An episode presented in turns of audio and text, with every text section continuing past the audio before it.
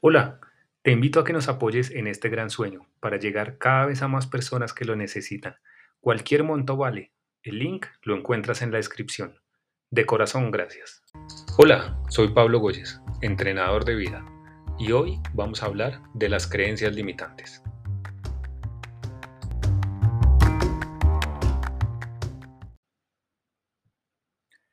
¿Alguna vez han escuchado la frase somos lo que creemos? Bueno, es una frase muy cierta. Vivimos inmersos en un sistema de creencias y estas creencias vienen desde el momento mismo en que nacemos y se reafirman o van cambiando a lo largo de nuestra vida. Estas creencias vienen de nuestros padres, profesores y amigos, y de acuerdo a estas creencias actuamos y percibimos el mundo. Piensen, por ejemplo, que tienen al frente a una persona que les está diciendo, los hermanos solo sirven para pelear.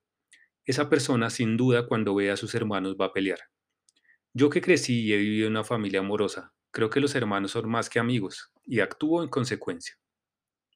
Ahora entendamos que no hay creencias equivocadas, sino simplemente que no son convenientes, o al menos en ese momento. Pensemos, por ejemplo, en las creencias que llevaron a actuar de la manera que actuó la Madre Teresa de Calcuta. Ahora pensemos en las creencias que tiene Hugh Hefner, creador de la revista Playboy. Sin duda son creencias muy diferentes, pero a los dos los llevaron a conseguir sus objetivos. Pregúntense, ¿estoy consiguiendo mis objetivos? Si no, hay algo, una creencia que los está atando. ¿Estoy sufriendo en algún área de mi vida? Si hay sufrimiento, con seguridad existe una creencia que nos está limitando. A continuación, quiero compartirles algunas historias que he escuchado y las creencias detrás de ellas. La primera es de una mujer que me decía, todas las parejas me dejan, ¿qué es lo que tengo? ¿Qué estoy haciendo mal? me preguntaba. Cuando reflexionó sobre la relación que tuvieron sus padres, en la que su padre abusaba y su madre aguantaba, se dio cuenta de que ella estaba replicando esa situación. Empezó a darse su lugar y así logró relaciones más duraderas y más felices.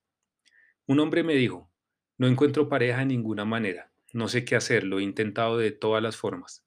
Le pregunté cuál pensaba que era el problema y me contestó, que no soy suficientemente guapo. Él se había creado la idea de que la apariencia física era la única forma de atraer a una mujer.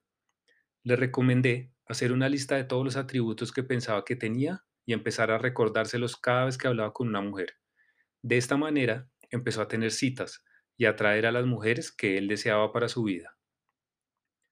Un tercero me dijo, me explotan en todos los trabajos, me hacen trabajar más horas de las que son y al final no me pagan por ello. Su creencia era que como no tenía una carrera profesional, su trabajo no valía. Cuando dejó atrás esta idea y se dio cuenta de lo valiosos que eran sus conocimientos, su vida laboral cambió. Comenzó a conseguir mejores trabajos y bien remunerados. Otro más me dijo, siempre me hace falta dinero, jamás me alcanza. La creencia en su mente venía desde su niñez. Creció escuchando a sus padres repetir frases como no hay dinero, no nos alcanza, no podemos comprarlo. Esas frases las tenía grabadas con fuego, así que empezó a repetir en su cabeza a diario, sí tengo, sí puedo y sí me alcanza. Y de esta manera el dinero empezó a fluir hacia él.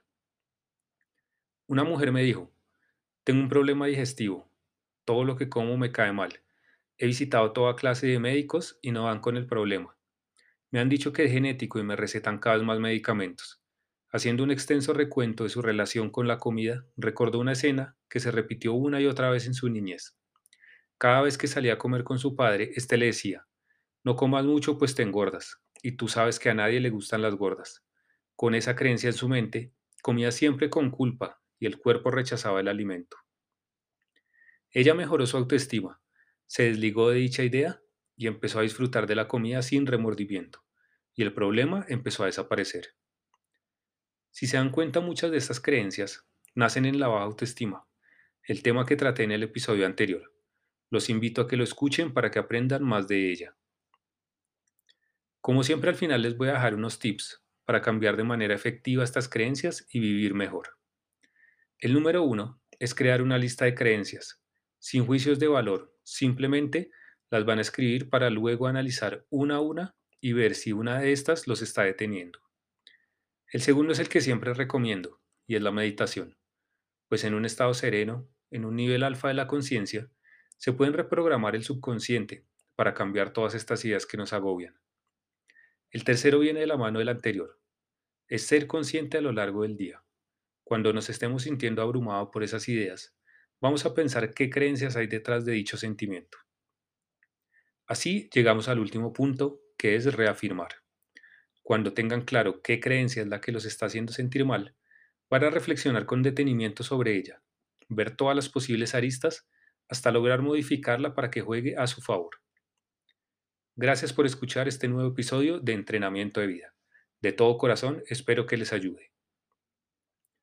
Los invito a suscribirse para recibir una notificación cada vez que haya un nuevo episodio compartirlo con quien crean que puede serle de ayuda y seguirnos en nuestras redes sociales.